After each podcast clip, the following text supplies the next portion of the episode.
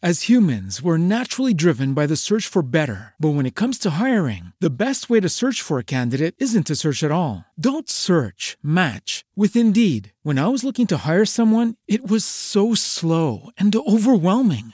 I wish I had used Indeed. If you need to hire, you need Indeed. Indeed is your matching and hiring platform with over 350 million global monthly visitors, according to Indeed data, and a matching engine that helps you find quality candidates fast. Ditch the busy work. Use Indeed for scheduling, screening, and messaging so you can connect with candidates faster. And Indeed doesn't just help you hire faster. 93% of employers agree Indeed delivers the highest quality matches compared to other job sites, according to a recent Indeed survey. And listeners of this show will get a $75 sponsored job credit to get your jobs more visibility at Indeed.com slash podcast. That's Indeed.com slash podcast. Terms and conditions apply. It is Ryan here, and I have a question for you. What do you do when you win? Like, are you a fist pumper? A woohooer, a hand clapper, a high fiver. I kind of like the high five, but if you want to hone in on those winning moves, check out Chumba Casino. At ChumbaCasino.com, choose from hundreds of social casino style games for your chance to redeem serious cash prizes. There are new game releases weekly, plus free daily bonuses. So don't wait. Start having the most fun ever at ChumbaCasino.com. No purchase necessary. VGW Group. Void were prohibited by law. See terms and conditions. 18 plus. Naciónpodcast.com te da la bienvenida y te agradece haber elegido este podcast. Buenos días, Madresfera. Dirige y presenta Mónica de la Fuente. Buenos días, Madre Esfera. Buenos días, Madre Esfera.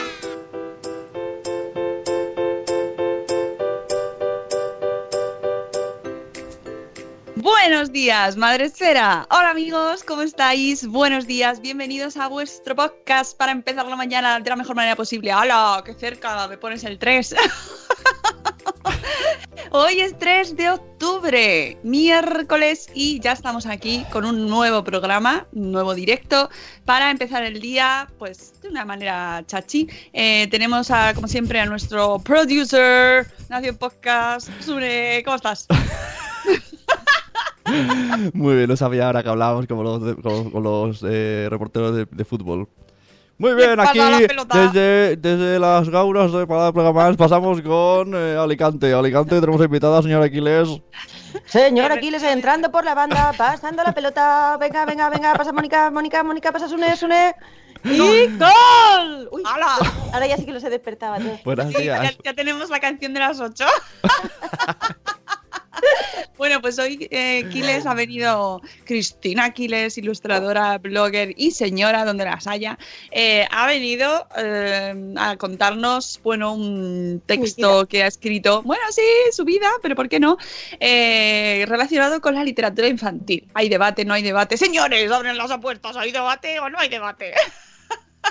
No, no lo hay, pero todo, todo aporta y hoy vamos a darle otro enfoque a cómo elegir buenos libros para niños, si es que existe el concepto de buenos libros para niños, Cristina, que eso también me parece eh, difícil de abarcar.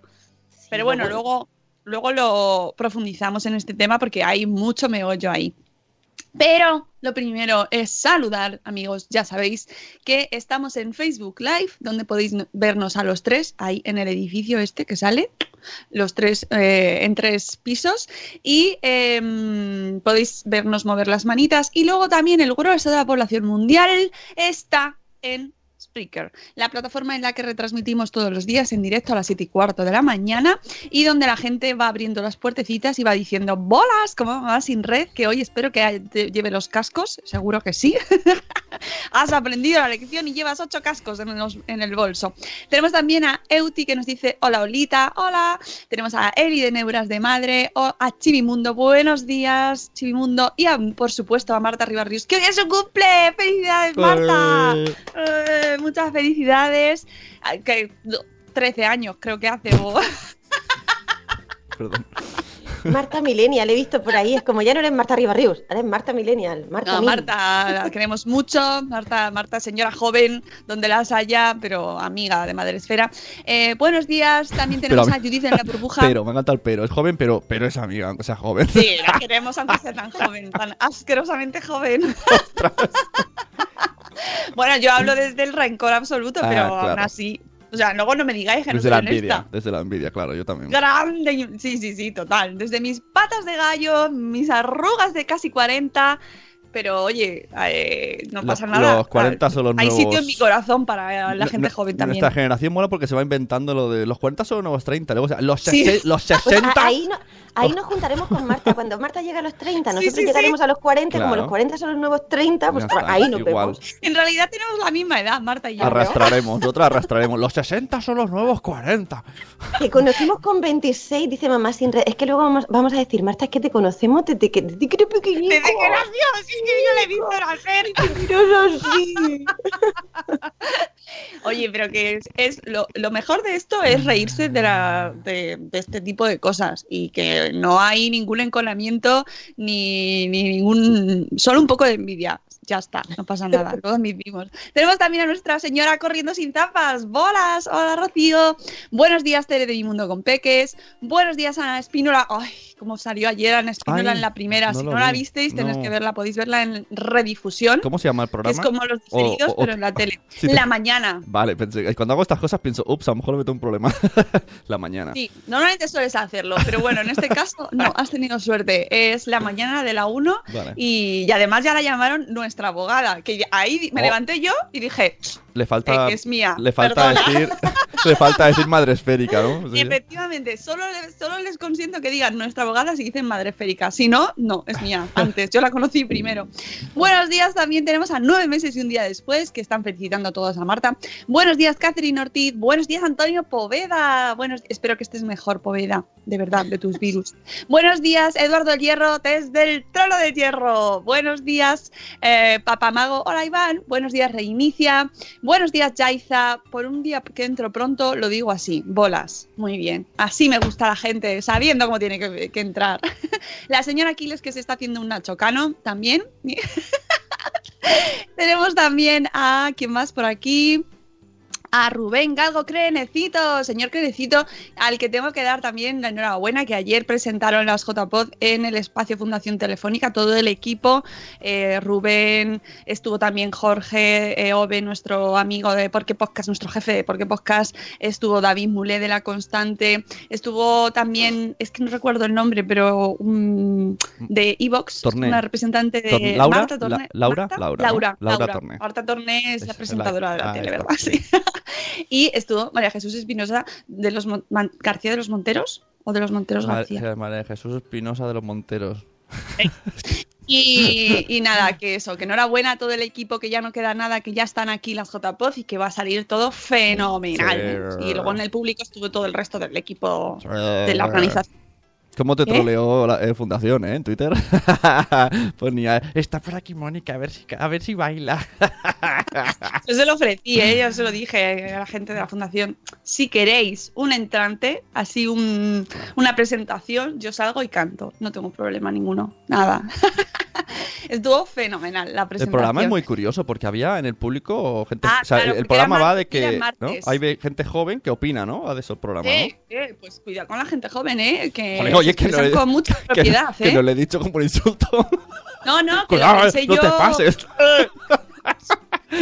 Sube, por favor, ¿eh? Que yo, a mí me gusta mucho, me siento mentalmente identificado. No, no, claro, es que tú, bueno, tú tienes menos edad que ellos Yo me, mentalmente. yo me identifico con los, con los que se van al taller. Pues que gente súper preparada y hicieron unas preguntas ahí muy interesantes. Me gustó mucho y lo hicieron muy bien todos. Y, y las preguntas de los chicos jóvenes me gustaron un montón porque dije, eh, esta gente, oye, qué espabilada. eh". Muy bien, muy bien, me gustó mucho. Eh, tenemos también por aquí a Raquel González, a Juan Manuel que nos saluda desde México. Hola, Juan Manuel, buenas noches. Tenemos a Sara, de ya lo decía mi abuela.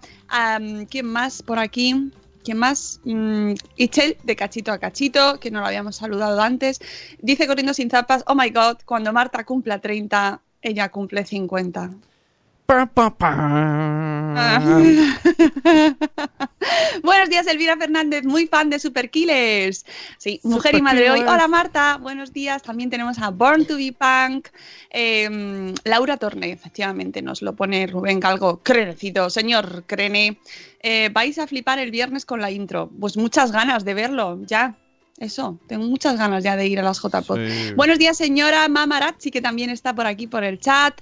Eh, venga a centra- centrarnos que se os lía la invitada. Ya, ya, La ya que no. La invitada Es que hay que se, se lía sola, la invitada ella sola. Además, hay que, estar- hay que despertarla.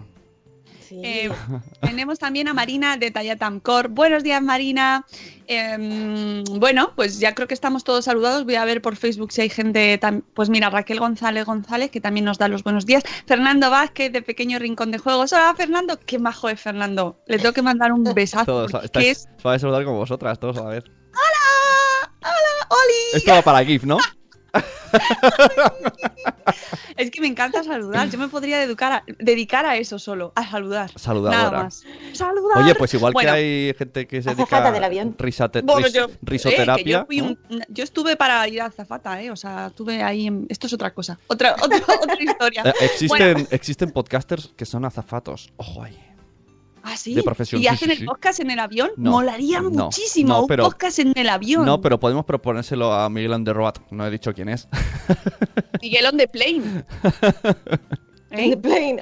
Mi, mi señoro, pero que pasa que no, no, está por la labor de los podcasts, me parece. Bueno. El día que esté, es que tienen mucho que contar, tú imagínate. Por eso. A la vez que viene de viaje, te cuentan el mundo. Pues ya está, pues hace el podcast de manera pasiva. Tú, cuando, cariño, ¿qué haces con la grabadora? Nada. Tú cuéntame cosas. Existirán podcasters de todo, ¿no? Pues sí, yo creo que existen podcasters de todo. O Sí, sea, yo, he visto pod- podcast, de gente que maneja un avión y luego ha explicado cosas. Sí, existe. Claro. Tenemos también a Memi Futura. Buenos días, Zana, bienvenida, welcome back. Eh, un podcast solo de saludos. Ojo, Esto ojo. Sería no, muy. perdone usted. Esto ya lo he hecho yo. Teníamos un podcast que se llamaba ¿De qué va podcast? En el que el público Yo sí decidía. lo he hecho yo. Ganando amigos, une. O sea, el, el podcast, eh, el argumento era, el, argumento, el, el episodio lo decide el público. Y una vez una persona nos dijo, quiero que solo saludéis. Bueno. Entonces, lo que pasa es que para que no fuera aburrido, en, el, en la oreja derecha fue 40 minutos de saludar a toda la peña que nos seguía en Twitter y en la oreja izquierda hablábamos el tema y a veces cruzábamos en estéreo. Fue muy loco, pero esto se ha hecho 40 minutos saludando y chimpum. No sé si mi cabeza lo, soper- lo soportaría. Ahí está. Ese era, era el riesgo de escucharme. Eh, lo que dice Rubén Algo Crenecito, que el podcast de The Grief Podcast, que, Ah, que lo peta en Reino Unido sobre un podcast sobre la muerte, que es el que fue elegido mejor podcast en Reino Unido y que, claro, sabéis, la clave es que está hecho por cómicos, por humoristas. Entonces se juntan cada semana y hablan sobre la muerte de seres queridos o sobre cómo viven ellos la muerte, pero desde, desde el enfoque del humor, ¿no? Desde- y, Me y- y lo peta. A mí me encantaría es que la muerte es un tema. Bueno, eh, a mí es el tema que más me gusta, El me mola. Y el, Sí. el chimpún. El tema, Hombre, el tú tema que- un podcast que se llame Chimpún. Molaría muchísimo. Hombre, que ahí podéis hacer. Y hoy en Chimpún tenemos. Y, y lees las esquelas, ¿no? Yo no quiero salir, yo no quiero salir. Y luego cacofonías. ¿Te imaginas Bueno, antes cacofonía? de que, antes de Eh, que nos mueran los oyentes poca broma. el tema de hoy, vamos a hablar de, de libros. Venga. Por favor, vamos a hablar de libros, vamos a Pero centrarnos. otro día venimos a hablar de muertos, ¿vale? Venga, pues, pues ya sí, es que esto está hecho. Eso está hecho, amigos. ¿Cómo elegir buenos libros? Lo primero, Kiles, eh, el lo de buenos libros, eh, danos, ciérranos el concepto. ¿Qué significa No, no, no. buenos libros? Es- el título lo he puesto porque, porque lo mandan las leyes del SEO, porque me decía, no has puesto la palabra clave en el eso. Digo, Bien, me gusta que lo aclares. Me gusta que lo Claro. aclares porque en un mundo en el que no existen blancos y negros, eh, todos son matices, decir buenos libros queda como. ah, o sea, si hay buenos libros, hay malos libros. Hay que dejarlo ah, un poco ah, abierto, ¿vale? Pero vamos a hablar sobre eh, cómo da- ¿Cómo hacemos ese acto maravilloso de pasarle, de hacer coger un libro y decirle a tu hijo o tu hija, léetelo? O que lo coja ellos, ellos solos, pero bueno, en principio nosotros les acompañamos también en la lectura, ¿no?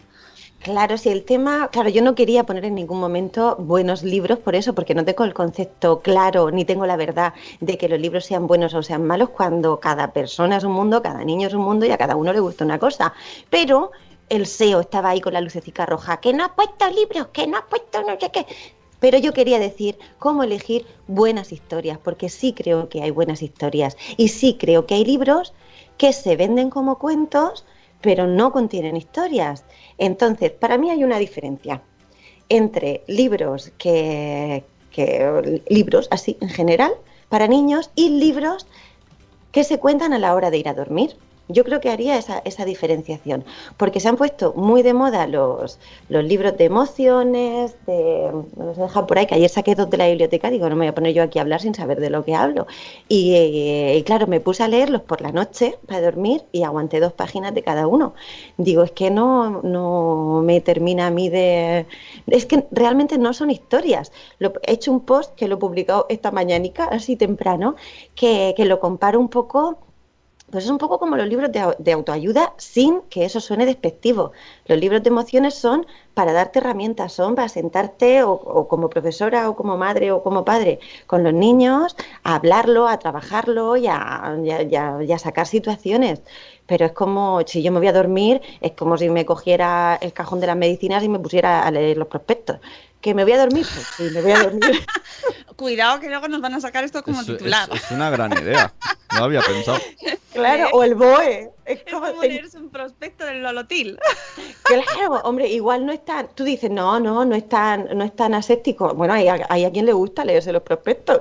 De hecho, no sé, tiene, tiene que tener su, su parte de encanto.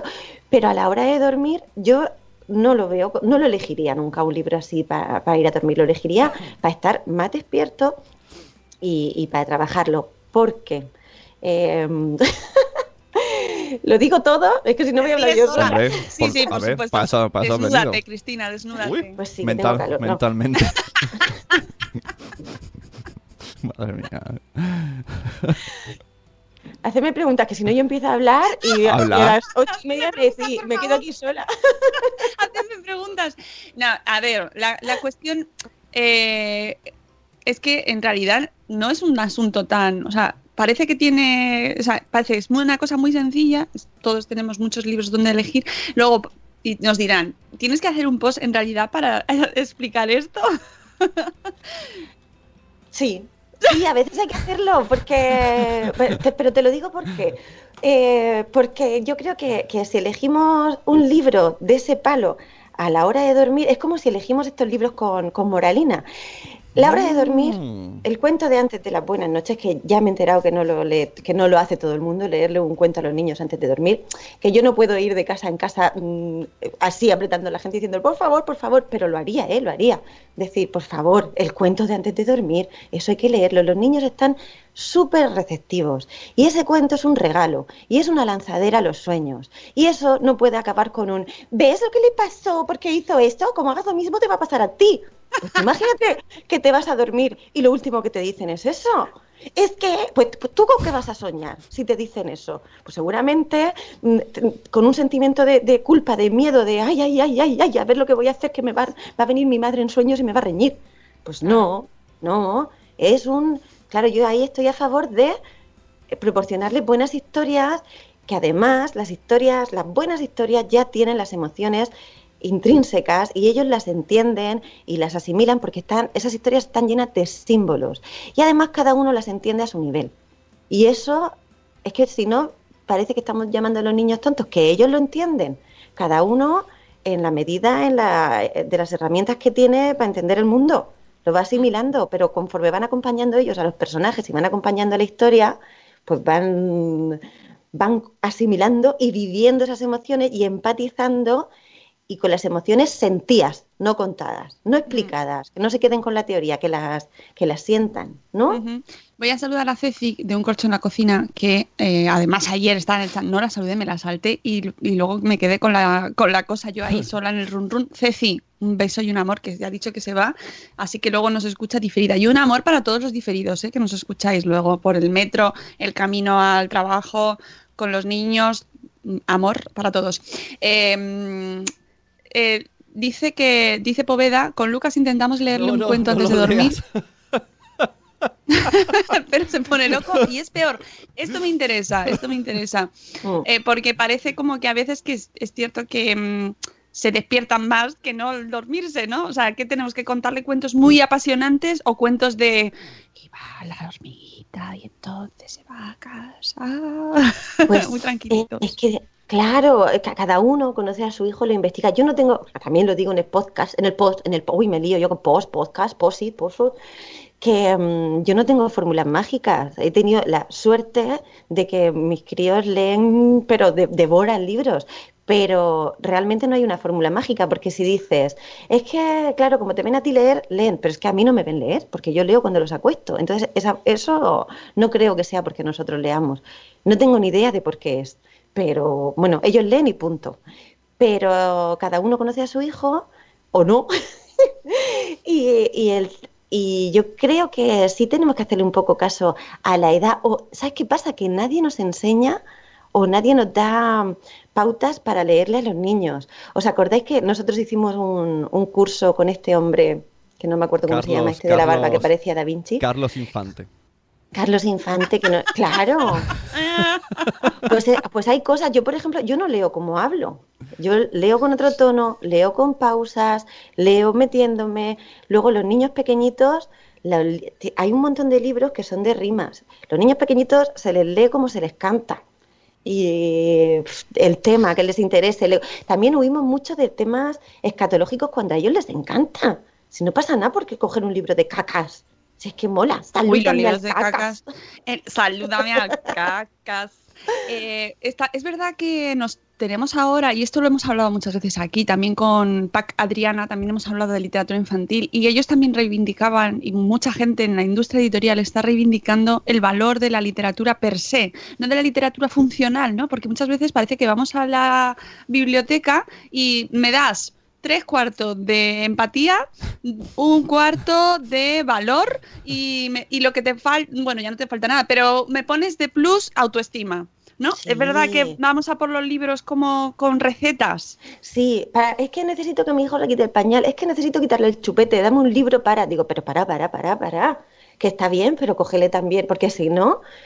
Eh, eh, eh, entonces, ¿qué le estás diciendo? Si es un libro, a mí me da un poco de miedo esto, sin entrar en la crítica así, mordaz.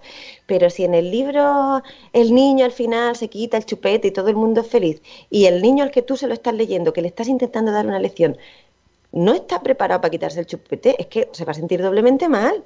Va a decir, jolín, qué bien el del cuento y qué mal lo estoy haciendo yo, qué malo que soy. Yo creo que a veces produce el efecto contrario. A mí me dan un poco de miedo esos libros cuando te lo tomas como una receta. Es que le- no paro de leerle a mi hijo ese libro y, y sigue sin hacer caca en, en el orinal. Pues, Digo, ahora- ya, es que igual ahora- la solución no está en un libro. Ahora que dices eso, ¿te acuerdas? Además ha salido el tema en el chat. Eh, hay un libro que se llama el libro del- es un conejito que dice que como que, que asegura que si lo lees los niños se duermen, ¿no? Algo así. No sé si lo habéis escuchado una vez. el- su No. propaganda es con este libro los niños se van a dormir seguro. El del conejito. El conejito. Y esto, claro, Noé lo compró y me dijo, mira, este es un libro para dormir los niños. Y mi hijo me dijo, pues yo no voy a dormirme. Y era, cada vez que hemos cogido ese libro, se le ponen los ojos como platos y se, y se resiste, ¿no? Es como, no me da la gana de porque el libro diga que me voy a dormir. Es que ahí está, ahí está, es que le estás planteando un reto, es que somos los padres a veces. Pues una de las cosas que digo, yo antes traía libros, claro, a mí lo que más ilusión me hace en el mundo es que me regalen o regalar un libro. Y yo traía libros como, os he traído un regalo, y venían ahí, ¿qué es? ¿Qué es? ¿Qué es? ¿Qué es? Y lo abrían y era un libro y era como, ah, porque mira que les gustan los libros, pero, pero los niños cuando dicen regalo quieren juguete o quieren chocolate. Entonces yo ya no se los doy. Traigo un libro nuevo y lo dejo por aquí, en el sofá, se lo dejo en la cama. Ahí entonces cuando está. están aquí ya, que llevan un rato que se pelean, es como cada uno una habitación. Y el que se va a la habitación, luego te lo encuentras leyendo ese libro como, pero absorto, así, en una burbuja. Los vas dejando por ahí y ya está. Y no dices, mira lo que te he traído, ni vamos a leer. Como van despertando ellos el, el interés. No, yo lo digo, que a quien quiera que lo pruebe. También te digo que las cosas nunca funcionan. Bueno, nunca. No suelen funcionar a la primera. Yo voy probando, probando, probando, probando, pero. Y al final Claro. salen. Ayer hablábamos, Cristina y yo, precisamente de este programa y del enfoque, y, y la conclusión era muy clara, que todo es sumar, es decir, que no sustituye, no tiene por qué sustituir uno a otro y que no, no abogamos porque tiréis los libros directamente por la ventana, en absoluto, pero sí que, se, que no se deje de lado una por la otra, es decir, que no olvidemos que también existen cuentos y libros historias que no tienen un fin concreto o no nos lo cuenta el autor, ¿no? A mí por eso, perdón porque voy a meter a Lynch, pero es que, pero es que hay que meterlo aquí. Es decir, Lynch es muy reacio a explicar sus historias precisamente, y a mí es una de las cosas que más me gusta. Dice, no lo voy a explicar, no me da la gana explicarlo, sacar la conclusión que, os- que queráis vosotros. Pero es un regalo a- al, Y la al gente se enfada. y se No, enfada. claro, "Ah, pues, y a mí me- estás tomando el pelo". Me pareció cuando os escuché en el podcast, en el puff, que me encantó porque me pasaba antes, cuando yo era jovenica y no me dolía la espalda, hacía danza contemporánea y me encantaba ir a verla porque, porque era como, hay gente que me decía, pero es que no lo he entendido, digo, pero te quieres quitar esa pretensión de intentar entenderlo todo, deja que entre, que entre, que sientas, no tiene que pasar todo por tu cerebro. Porque ya hay un subconsciente ahí que entiende y ordena las cosas, y sobre todo cuando duermen. Por eso digo el libro de la hora de dormir va directo al subconsciente y ahí, durmiendo, las cosas se ordenan solicas, que no hay que hacer todo el trabajo intelectual, que hay que confiar en la inteligencia y en el saber estar y en la evolución de las especies. Y si no, para eso están los Darwin Awards, para ir eliminando la- las taras de la especie. El otro día me pasó algo curioso. eh, un día hace mucho tiempo, con el Kindle encontré un, un cuento infantil súper tirado y lo compré y se quedó ahí. Y yo tenía el Kindle en la cama y mi hijo no, de por sí no, no es, dice, voy a leer. No, es más, si le dices lee, pues lo mismo, como le ha dicho lee, ya no lee. pues me lo encontré con el Kindle, con el cuento y se lo leyó entero. Y yo, mira, qué, qué, qué raro. Ahí tengo otro, otra puntualización que me pasa mucho con las mamás. Y tu hijo ya lee, y tu hijo no sé qué, o, o le siguen leyendo. Digo, le sigo leyendo. Digo, el día que a mí me diga, vete mamá de la habitación, que ya lo leo yo, lloro, lloro el día que me pase eso. Claro que le sigo leyendo. Los cómics, no, eso es cosa suya, porque. Y además, esto hablamos otro día, los cómics, para empezar a leer, me parecen Sí. ideales. Pero, pero ¿por qué no lo voy a seguir leyendo yo? Aunque él sepa leer, el hecho de que te estén contando es que generación tras generación, desde el principio de los tiempos, se transmite la, la sabiduría de, de tu experiencia, se la transmites al hijo contando. Y si tú le cuentas, aunque en el cuento haya un lobo que se come, que mi pequeño tiene miedo a eso, hay un lobo que se come, no sé qué, tú le estás dando un ambiente protegido y de seguridad. Y entonces el niño, aunque sienta el miedo, no se siente desprotegido y ve cómo los cerditos resuelven o Caperucita resuelve, bueno, resu- ella no resuelve, pero le, re- le resuelven, pero sí ve cómo, cómo se soluciona y siempre desde un ambiente protegido. Por eso, muy, muy, muy partidaria que seamos los padres los que contamos esas historias. Aparte que es un regalazo, es un Sí, regalazo. la verdad es que sí. Yo Ese tiempo compartido. Yo, yo te escucharía, eh, Kil, esta noche. Sí. Vamos, vamos a avanzar. ¿Cómo elegimos buenas historias, Cris? Porque ya nos hemos un poco ahí hecho esta distinción y un poco la reivindicación, ¿no? De, de no dejarnos llevar solo por él, eh, por esa función, por ese eh, objetivo final que queremos conseguir con ese cuento. Eh, ¿Cómo elegimos buenas historias? Pues mira, lo primero, primerísimo, tirar de bibliotecas. Porque la- está todo el mundo como, ay, ¿y qué libro? Cuando te compras un libro, y la mayoría de veces, yo que vivo aquí en el culo del mundo, lo tengo que hacer por, por internet, porque no tengo librerías en kilómetros a la, roton- a la redonda, no a la redondo, y tírate biblioteca. Porque así, si el libro no te gusta, pues va- vas tanteando. Si no te gusta, no te duele haberte gastado ahí todo el parné. Y, lo y ahí vas investigando y descubres escritores que te gustan, que no quiere decir que, que el siguiente libro te vaya a gustar, pero ya te da puntos también. Ya dices, mira, por aquí igual, pues puede ser. Editoriales que tienen líneas como muy concretas. Eh, te los vas apuntando y, y le puedes preguntar a la bibliotecaria, al bibliotecario, oye, más libros de este que me ha gustado. Eh, luego, ¿qué más? Seguir recomendaciones. Para eso estamos los bloggers, Mari. Para eso estamos también. Y los, y, Pero- y- y los booktubers, ¿no? Y los booktubers y los bookgrammers. Pero aquí es verdad que, por ejemplo, eh, te sirve. Te sirve si, le- si, si hay una continuidad, si tú lo estás siguiendo y ves el criterio. No, es que tal blogger ha recomendado esto. Ya, pero es que a lo mejor la gente recomienda todo lo que le mandan y eso tampoco es. A mí me gusta más cuando sigo a alguien, su vida y su historia. Esto es importante, la historia. Por eso es importante las buenas historias la historia de la persona que hay detrás, tú confías en su criterio y cuando te recomienda algo te lo está recomendando una persona con un criterio. Si es que hay historias en todo, nos gustan las historias, seguimos a los Instagramers y a los bloggers por la historia Ajá, que hay detrás, claro. pagamos por cursos de storytelling y lo tenemos ahí desde que somos pequeños, el storytelling. Mm. Tenemos en el punto 1 que nos das en tu post en laquiles.com, os recuerdo, tenemos eh, dentro de este post cómo elegir buenos libros para niños. El punto 1 ya nos has contado, tirar de biblioteca. A ver si también se apoya desde las instituciones, desde los ayuntamientos, que Ay. haya más bibliotecas. Uy, Quiles se va. Quiles, vuelve. Que, que queremos más bibliotecas, queremos bibliotecas cercanas de barrios que, no nos suponga un desplazamiento que los niños puedan ir andando y pasar un rato ahí, vivir la biblioteca, vivirla. Una, digo por si, a mí me pasa también que la tengo lejos, pero hay un día los martes, mi, el- mi- mi mayor va a ajedrez al lado de la biblioteca, entonces ese es el día de la biblioteca, el que pasas cerca y te paras y estás un Mm. ratico, si eh, 20 minutos has hecho. Y además reivindico mucho, mucho, mucho a los bibliotecarios y bibliotecarias, Mm. porque creo que es una figura tan bonita. Sí, más los de niños, es que ellos eligen libros, ellos son los que eligen los libros que va a la biblioteca.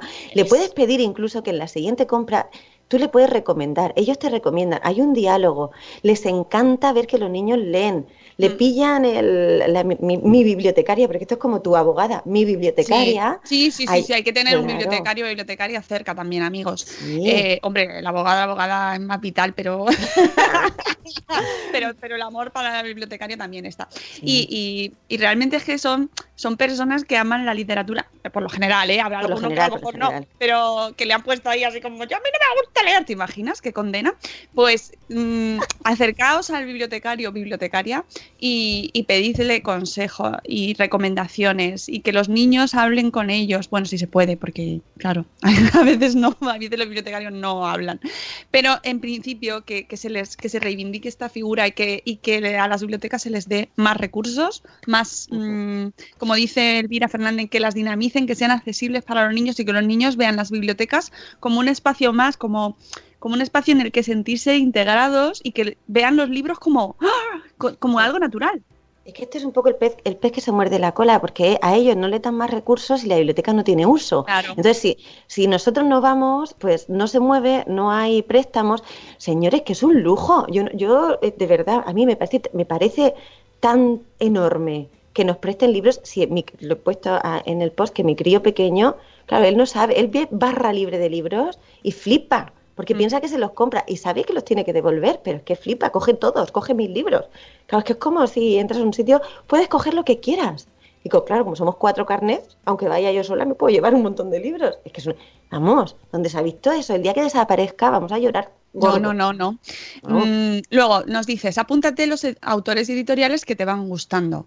Esto, pues tú te haces una listita y hay editoriales muy Sí. chulas. Y cada día salen muchas, ¿eh? Se van- Mm. Parece que está esto en crisis y, y a- siguen apareciendo. Y además hay un repunte de literatura infantil porque ahora los padres estamos ahí comprando muchos libros para los niños. Mm. Aunque hay que tirar también de biblioteca, reciclar, tirar de biblioteca usada.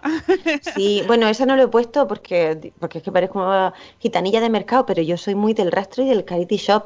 Los grandes clásicos que están por ahí, en algún momento llegarás, los clásicos yo los cojo del rastro, porque dice, "Mm, tengo aquí la, la isla del tesoro, 50 céntimos, para la casa. Ya lo tengo ahí, para cuando llegue. Nos dices, elegir historias divertidas, transgresoras o irreverentes de vez en cuando. Mira qué éxito, esto ha tenido un éxito en mi casa. A ver ¿Cuál si es? poner. Los peores niños del mundo, ¿no? Ay, sí, de David Walliams. Pero es que este tío, este es un cómico. Es que es muy bueno Ah, él. De Little Britain. Little Britain. Claro. Little Britain. Pues mira, sí, es que, claro, yo no lo puedo recomendar así en general, porque primero porque hay padres que se echarán las manos a la cabeza y porque cada libro es... pa- Pero lo- mis hijos son rebeldes y son movidos y son... Entonces, de repente esto, que, que no te está diciendo que los niños sean malos, te está diciendo los peores niños por cosas que, no sé, a mí me parece una maravilla. Oye, está diciendo Mamarachi una irreverente. cosa. En el chat ha dicho Mamarachi una cosa que me he quedado flipado. Igual que están los booktubers, me ha dicho que están los book jockeys o algo así, que son fotógrafos que anuncian libros a través de la foto. Ah, qué bueno. Ah, bueno, Bueno. Yo, yo he empezado a hacer fotos de libros. verdad, a ver cuánto sigo. Ahora eres. Muy chuki, ahora soy. ¿Buyuki? Buyuki, ¿Buyuki? Eso suena japonés. Ah, Sí, ese, justo ese autor que has, mm, David Walliams, tiene varios y Variants. lo he dicho bien, ¿no? Tiene. Willy, tiene ¿eh? varios.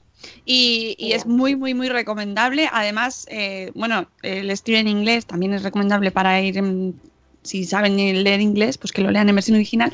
Pero vamos, muy, muy, muy recomendable y muy divertido, muy divertido. Y además que nos, di- nos da personajes, pues eso, gamberros, como tú bien dices, intrépidos, losers, atrevidos, miedosos, lejos del protagonista, perfecto. Y nos dices, os voy a enlazar aquí un cuento que me gusta mucho, El cuentista de Saki. Es maravilloso. ¿Os lo cuento? Sí. Bueno, no tienes tiempo porque son y No 47. tengo tiempo, no tenemos- tengo tiempo. No, Tenéis que ir al no. enlace. No. Exactamente. Es yo Y si decía, no, te haces el podcast este que tienes ahí eh, abandonado. Ay, y nos lo cuentas. Cuando compres un libro, prueba a dejarlo en algún lugar cerca de la casa. No No, entregar cerca no, cerca. cerca, pero pone aquí, ah, en, el- en algún lugar de la casa. O sea, no Ahí, al fuera de lado. casa, sino dentro. A mí me pasa, Cristina, que cuando compro los libros para los niños me entra el, el arrebato y se lo tengo que dar. ¡Ay, mira lo que te y Bueno, claro, sí, la recepción no suele ser el Claro. no, suele tener el entusiasmo que yo tengo al darlo, me lo miran como ponlo ahí. Es así, es que cuando viene James de viaje con chocolatinas, están los niños saltando. tiqui, tiqui, tiqui. Pero cuando vengo yo con un libro, ya he observado eso. Y entonces digo, venga, lo voy a dejar por ahí. En el, Pero baño, sí, sí. en el baño. Sí, los cogen, los cogen ellos cuando sienten el impulso de cogerlos y luego te sorprende porque terminan us- mm, dándole salida cuando menos te lo esperas y, y- y a los que menos te esperas, porque hay veces que te sorprenden. Luego seguir las recomendaciones de personas con criterio parecido, lo que nos decías eh, de blogs, Sí. de book- booktubers, amigos, amigos, pregunta a gente que conoces que lea mucho, mm, que tengan criterio, que sepan bueno, pues eso, a tirar de contactos, como siempre en esa vida, networking. No presionarlos. No presionarlos. Eso es lo que os hablaba un poco antes de, de que no hay necesidad de que se lo lea, se lo- de que lean ellos.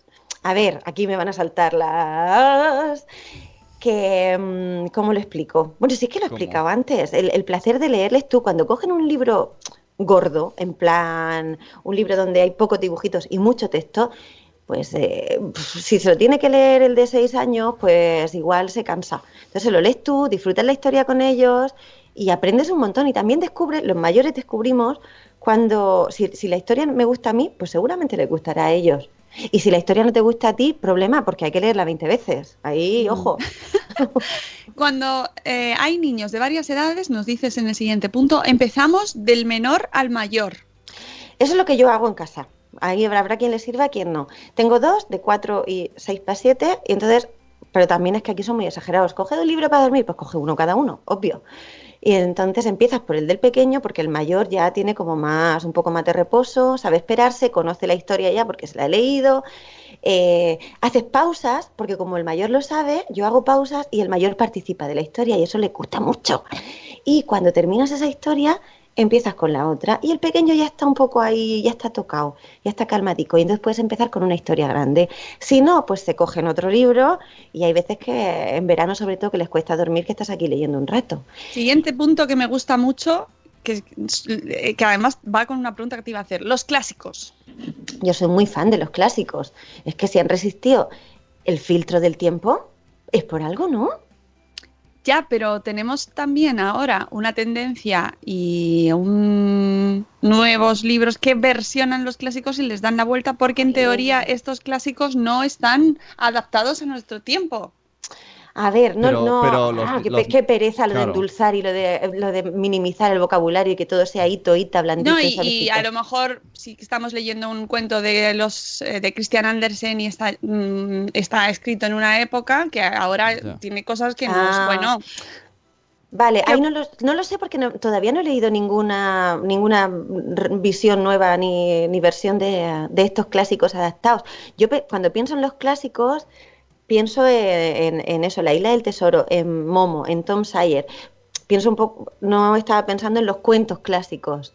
Pero bueno, también, no lo sé, aquí no tiro yo mucho de... Pero esto, aquí hay un subdebate. Hay que, Sí, sí, hay sí. que ocultar Claro, yo es que, por ejemplo, los cuentos clásicos, eh, yo tengo libros para mí, de adulto, con cuentos clásicos con ilustraciones adultas. Entonces, yo los leo y eso es lo que hacemos cuando no se duermen con libros, se apaga la luz y se cuenta, se hace narración oral. Y hay tiras de los cuentos que tú sabes. Y si no lo sabes, para eso tengo mi libro de apoyo para leerlo y recordarlo. Y ahí sí que puedes ir versionando un poco según lo que les dé miedo o lo... No sé, no sé explicar esto, ¿me entendéis? Sí, bueno, Sí, sí, sí. Es un tema interesante porque de hecho cuando hablo con gente relacionada con este mundo hay, hay opiniones para todo y a mí me encanta porque me gusta hablar desde, desde los diferentes enfoques y las diferentes perspectivas. Quien defiende que eh, a los niños también hay que darles visiones más modernas de los cuentos. ¿no? Porque es lo que van aprendiendo y quien defiende que los niños no son tontos y que también van a entender que eso era un cuento de mm, otro... um, vi- está integrado en otro universo y que no es la vida real, ¿no? O sea, hay de las dos visiones y a mí me gusta claro, yo que- sí, los clásicos, lo que son cuentos clásicos, los cuentos maravillosos, yo voy a, a narración oral, a contarlos, no, no los suelo leer. Los que se repiten mucho, les gusta en esta casa, es los tres cerditos, pulgarcito y el gato con botas. Y esos realmente como están, están bien. No, no sé, me- yo no los modifico. Y luego el caperucita r- roja, yo hago aquí un teatro que el lobo es argentino. Eh, "Eh, ¿dónde va? ¿Viste? ¿Quieres que te acompañe? ¿Dónde vas, loca? No sé, es que también te- cuando Bueno. estoy ahí mucho rato contando también se te va la pinza. ya por Dios, dormidos. Me gusta mucho el punto 9, hablarles de personajes y de anécdotas que pertenecen a libros. Eso, eh, eh, traer las historias a nuestras vidas, ¿no? Darles continuidad. Sí, es que parece una cosa difícil porque parece que tienes que ser un juglar y en la hora de comer ponerte a contarles algo. No, señores. Igual que cotilleamos, pero en vez de de la vecina, cotilleamos de un personaje de un libro. Pues Ulises, claro, yo, mi hijo mayor es Eolo, que le tengo que explicar de dónde viene el nombre, pues hablamos, claro, es que él le dio la bolsa de los vientos a Ulises. Y entonces me va preguntando, ¿y ese quién es? ¿Y qué hacía? ¿Iba en barco y se perdió? ¿Y cómo llega a su casa? Entonces cuando le toque leer Ulises, pues eh, ya tiene ahí un tiene una cosica que le, que le- ya tiene interés. Te vas hablando de, no sé, Pulgarcito, yo empecé, esto lo he contado unas cuantas veces, yo empecé hablándole de él, luego contándoselo yo, y luego compré el libro y cuando lo vio me dijo, pero mamá, ese no es Pulgarcito. Digo, claro, ¿cómo se me ocurre a mí? Si tú ya tienes la imagen, esto lo conté yo creo que aquí. Pues a- eh, por eso también tiro, los cuentos clásicos yo sigo narrándoselos sin libros. No sé, me parece, me parece más bonito. Eh, punto 10, que tengan una biblioteca a su altura y un ambiente propicio. Viene, nos dices, viene siendo que no os tengáis que deslomar para leerles. Pues sí, porque nos pasa a nosotros cuando el pequeño dejó de ser tan pequeño, yo me fui ahí al Ikea, ahí patrocina, ponme algo que nos oiga el Ikea y que nos patrocine. Bueno, no, porque lo que voy a decir ahora a, vas a poner un perdiendo marcas. Compré dos camas de estas pequeñitas, llegué a casa y me dijo James, ¿y dónde nos ponemos, dónde nos acostamos nosotros a leerles? Y entonces fuimos y las devolvimos. Ahora aquí va, perdiendo marcas. Pues nosotros adoramos Ikea, ¿eh? Sí, sí, sí. todo. No, ahora, ahora lo que hay es una mm, cama nido, porque es verdad que en esta casa es importante que podamos estar tres o cuatro acostados cerquica para leer. Ahí el colecho es maravilloso. Sí, bueno, yo luego me voy, ¿eh? Yo me voy a esa cama. Cuando se quedan durmiendo, empiezo ahí en silencio. como Yo estoy preparada para robar en el Museo del Prado, porque tengo Sí, una, pues- una capacidad de Pues desaparecer yo, así. yo me quedaría dormido en el Museo del Prado, porque yo me he dormido en esas camas de Ikea y a las seis horas es como, oh Dios, me he dormido, no puedo moverme. Sí, son para niños, tienen un colchón así finito. Y además cruje ¿eh? un poco cuando pasas, porque está preparada para niños, no para mis chorrocientos kilos. He puesto un dibujín ahí de cómo lo tenemos montado nosotros. Eh, al principio, cuando me leí la, la Mericondo, que decía que todos los libros que tenían que estar juntos en una misma habitación. Y hice, eso. claro, no, pues es que yo eh, por dos cosas pensé, esta mujer no tiene hijos. Ah, Una fue esa, claro, ah, ahí está. Vamos a buscar si tiene hijos, maricondo. es que digo, no, claro, Que lo digo, mismo tiene y nos da un zasca asiático. Casi digo. Claro, a mí al final lo- me funciona eh, que ellos tengan los libros en su habitación porque se los eligen, mientras que uno se lava los dientes y el otro está eligiendo, porque además tienen como, me elijo yo el primero, me elijo yo el primero, porque les gusta ser los primeros, porque los niños compiten en todo. Y entonces están ahí con la ilusión, con su banquico para poder, porque esto va aumentando. Eh, Teníamos uno de estos de ocho huecos y ahora hemos puesto uno de cuatro huecos más y ahora empieza a expandirse para el lado. Y eso que, que yo tiro mucho de biblioteca, pero como también tiro de rastro, aquí todos los fines de semana caen dos libros. Esto va aumentando, así. Sí. Esto lo de los libros es como algo como los virus que se que mutan y se van moviendo de un lado al otro y la casa al final acaba estando llena. Pues Tener- hace- hace- eh, en el dibujín he puesto al, al lado de la cama, justo en el de al lado, tengo una barrita, también del Ikea, que, que tiene los libros de la biblioteca. O cuando terminas de leer, los dejas ahí. Y esos están con la, con la carátula así de frente. Mira, Mira, mira, en-. Hola. El chat nos dice ¿Quieres Marina. Pero ponte un calzoncillo, Ponte anda. Una, Ven aquí. una hoja de parra. Una hoja de parra. Ostras, que en el chat tenemos un comentario de Marina muy interesante. eh, ya hemos hablado aquí en esta ocasión, además con ella precisamente, del tema de los cuentos y los dibujos, acordaos de la ficción eh, relacionada con Montessori. Y nos dice otra, cosa otra cosa positiva de Montessori es distinguir la realidad de la ficción. ¡Ay! Espera, los cuentos son cuentos, no existen. Es todo inventado, desde las hadas más bonitas a los ogros más perversos. Solo hay que especificar las cosas que pueden ser reales y es mucho más rápido. A ver, yo es que soy muy pro fantasía, porque es que realmente cuando eh, me gusta también lo- donde- cuando encuentran la magia en la realidad, pero, pero tú mira a los adultos. Es que no nos gustan los libros de ficción, las pelis de ficción, Ah, las está. canciones donde pasan cosas Ah, más está. allá de la muerte. Estoy contigo, hermana. Tú dices Superman y la gente se pone, parece que sea el- un- su, su amigo de verdad. Y no, es lo mismo que ratoncito. Que no pasa nada, que los niños están capacitados para, para diferenciar. Bueno, a ver, algunos no. Pero, pero las excepciones son excepciones. Pero los niños son capaces de distinguir realidad y fantasía. Y además, yo que vivo en un pueblo, bueno, ahora no, pero mi pueblo es el final de la ruta del bacalao. Ahí hay exceso de realidad y la mitad de mi Oh. generación es junkie precisamente por eso, por exceso de realidad. Vamos a intentar. Exceso de realidad. mm, Me gusta la exceso frase. de- es que- Bueno, es y de drogas también, Cristina. Sí, esa es la consecuencia, eso sí Bueno, es la esa es la- consecuencia, la el cruda intentar realidad. evadirse, el eh, evadirse de, de- de- de tanto, de tanta sobriedad y de tanto que no pasa nada, no pasa nada, no. Además es que me parece beneficioso que haya fantasía. Si es que es que es mala. Fantasía, fantasía, eh, la historia interminable, fantasía. Es, Es así. maravillosa la historia interminable. Es que yo tengo el libro aquí, digo, a ver cuándo se lo Es- van a leer. Que todavía no voy. Y de hecho, a mí me parece uno de los mejores ejemplos de cómo a veces eh, la fantasía te salva. ¿No? Porque ese niño huye de, de su vida porque, porque está eh, viviendo una realidad que, que, bueno, pues es, está, es duro y eso te lo tienen que leer. Y entonces eh, se convierte en otro mundo diferente, que no quiere decir que nos evadamos, ¿no? Que no quiere decir que huyas de tu realidad, pero sí que es verdad que le ayuda toda esa experiencia que vive en fantasía, Mm. en su fantasía, en el libro, a, a convertirse en, en otra persona. Es maravilloso ese libro, es maravilloso y, y- y no, no va enfocado a, a sacar esta lección completa, aunque yo la parezca que lo haya hecho, pero luego cada uno que saque su propia enseñanza. Cada ¿no? uno, eso es lo mejor, que cada uno sacamos lo que nosotros necesitamos. Y la fantasía no significa evadirse de la realidad, lo que hablábamos al principio, te da herramientas simbólicas, esas herramientas Ahí. trabajan en los sueños y, si- y a veces muchas cosas se resuelven en los sueños. Mira Alicia en el País de las Maravillas, está ante una situación que como niña no puede, no entiende y no puede aceptar y en su sueño le- convierte a cada personaje, se lo lleva al extremo y ahí le va dando un poco de, de sentido a lo que le pasa en la realidad. Es que la, la- la fantasía te salva. Ah, Estoy habéis- muy de acuerdo esto, con esto, esto, salva. esto de Alicia lo habéis hablado cuando estaba un poco disconnect, ¿no? De la, de No. la- ¿no?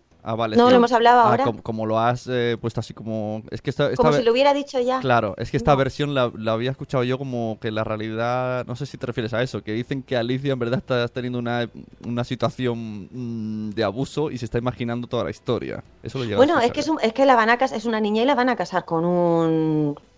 Bueno, Con un señor. con un señor.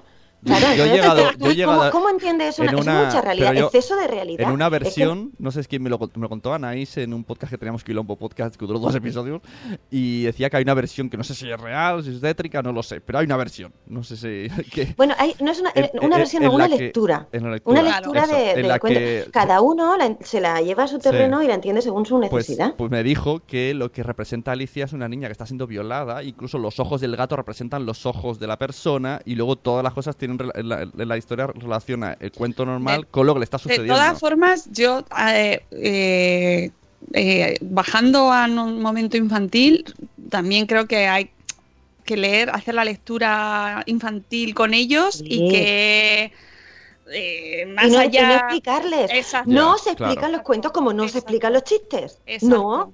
Ahí no. está. Esa Cada es la- uno, su nivel de, de- de comprensión, cada uno coge lo que necesite.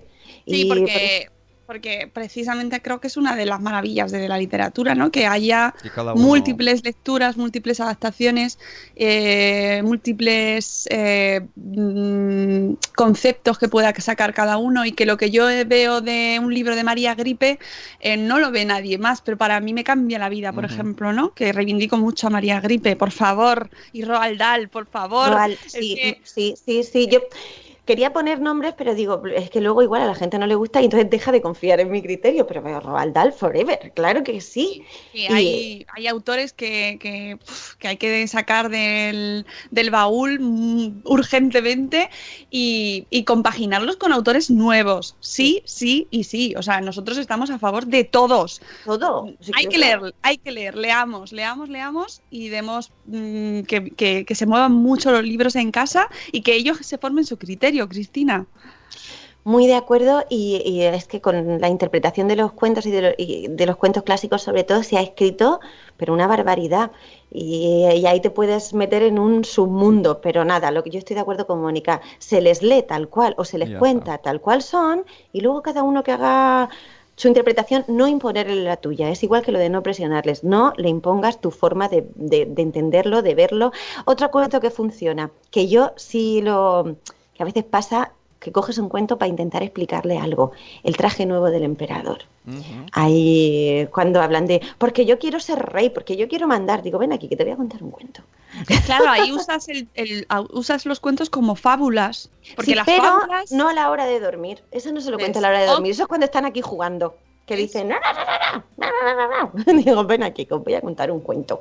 Que eso también se nos olvida que, que que hay momentos, cualquier momento es bueno para contar una historia, que parece que no te están escuchando porque ellos siguen, pero se han quedado. se han quedado. Uh, que sí se quedan. Bueno, amigos, pues son las 8.04. Hoy no hemos tenido canción. Oh. Eh, yo os animo a que nos mandéis más. He subido, ya tenéis el post en nuestro blog con las canciones que nos habéis enviado, los valientes que nos habéis mandado canciones. Y esperamos el resto. Tenéis hasta el día 15 para mandarnos vuestras canciones para despertar a los niños a las 8 de la mañana. Y ya estáis tardando. Cristina, tienes que mandarnos también tu canción. Sí, sí, sí, yo voy a intentar. A la vuelta que nos vamos a la JPOD, que yo me voy hoy. Que tengo que currar. ¿qué te va- Madre te- te mía. ¿Vas a poner una silla en la puerta como si fuera un concierto Me de pongo Udo? aquí en la puerta. ahí. No, es que yo cuando, cuando voy a Madrid tengo que ir a hacer visitas. Yo Muy bien. tengo que ir dos días antes porque eres tengo que ir señora- haciendo todas señora las visitas. Es una alegría que se llene Madrid de podcasters y de amigos y de marcas y de gente que interesada y amante del podcasting, que al final es lo que somos, gente que adoramos este mundito del podcasting, seamos lo que seamos. Eh, y ahí nos veremos y nos achucharemos mucho. Tengo muchas ganas de que llegue. Oye, que hoy tenemos evento en Madresfera también, bueno, que además me apetece muchísimo, que es la presentación del manual Boquiabiertos, donde vamos a hablar de la salud bucodental y que ya sabéis que aquí nos interesa un montón el tema y encima el viernes viene eh, Lidia, una madre en el dentista, para hablar de este tema. ¡Ay! Un niño. Y mañana, ojo, que os adelanto el tema de mañana. Mañana viene, atención, la doctora sin zapas, Paloma Cano, que nos va a contar un taller que están montando en, eh, en un centro de salud madrileño y que nos interesa muchísimo porque nos, eh, nos va a contar mm, qué están preparando sobre la salud, eh, sobre el cáncer de mama, prevención para el cáncer de mama. Así que mañana viene Paloma, Cam- Paloma Cano. Aprovechad si tenéis dudas, cuestiones y así le preguntáis. Nuestra amiga, que a lo mejor es, Rocío Cano, es la misma persona. De ya hecho, sabéis. tengo, el otro día rescaté esto. ¿Quién es la doctora sin zapatillas? La doctora sin zapas. Oh. Paloma Cano. Pero no Ay. es Rocío, o es la misma persona. Ah, está. ¡Chicurris! Nos vamos. que yo, yo tenía que sacar pan del congelador para los bocatas y Pues mira, venga, ya se me ha olvidado. Hoy se me bien. ha el, el pan congelado. Cristina, muchas gracias por habernos, por haber madrugado con nosotros. Espero que haya, bueno, pues que este debate siga alimentando que compremos muchos libros y que leamos muchos libros, es sobre todo nuestros hijos y que lean muchísimo, es nuestra intención que todo el mundo lea mucho. Eh, nos vemos en las JPOD, Cristina, y nosotros nos escuchamos mañana de nuevo a las 7 y cuarto. Os queremos mucho. Hasta luego, Mariano. Adiós. Adiós. Hasta mañana.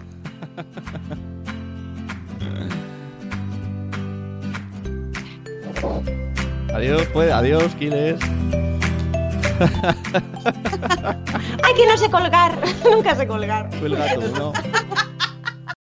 As humans, we're naturally driven by the search for better. But when it comes to hiring, the best way to search for a candidate isn't to search at all. Don't search, match with Indeed. When I was looking to hire someone, it was so slow and overwhelming. I wish I had used Indeed. If you need to hire, you need Indeed. Indeed is your matching and hiring platform with over 350 million global monthly visitors, according to Indeed data, and a matching engine that helps you find quality candidates fast. Ditch the busy work. Use Indeed for scheduling, screening, and messaging so you can connect with candidates faster. And Indeed doesn't just help you hire faster. 93% of employers agree Indeed delivers the highest quality matches compared to other job sites, according to a recent Indeed survey. And listeners of this show will get a $75 sponsored job credit to get your jobs more visibility at Indeed.com slash podcast. That's Indeed.com slash podcast. Terms and conditions apply.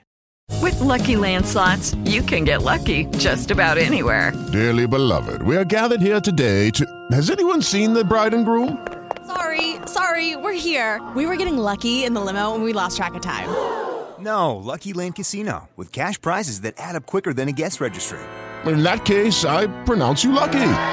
Play for free at LuckyLandSlots.com. Daily bonuses are waiting. No purchase necessary. Void where prohibited by law. 18 plus. Terms and conditions apply. See website for details.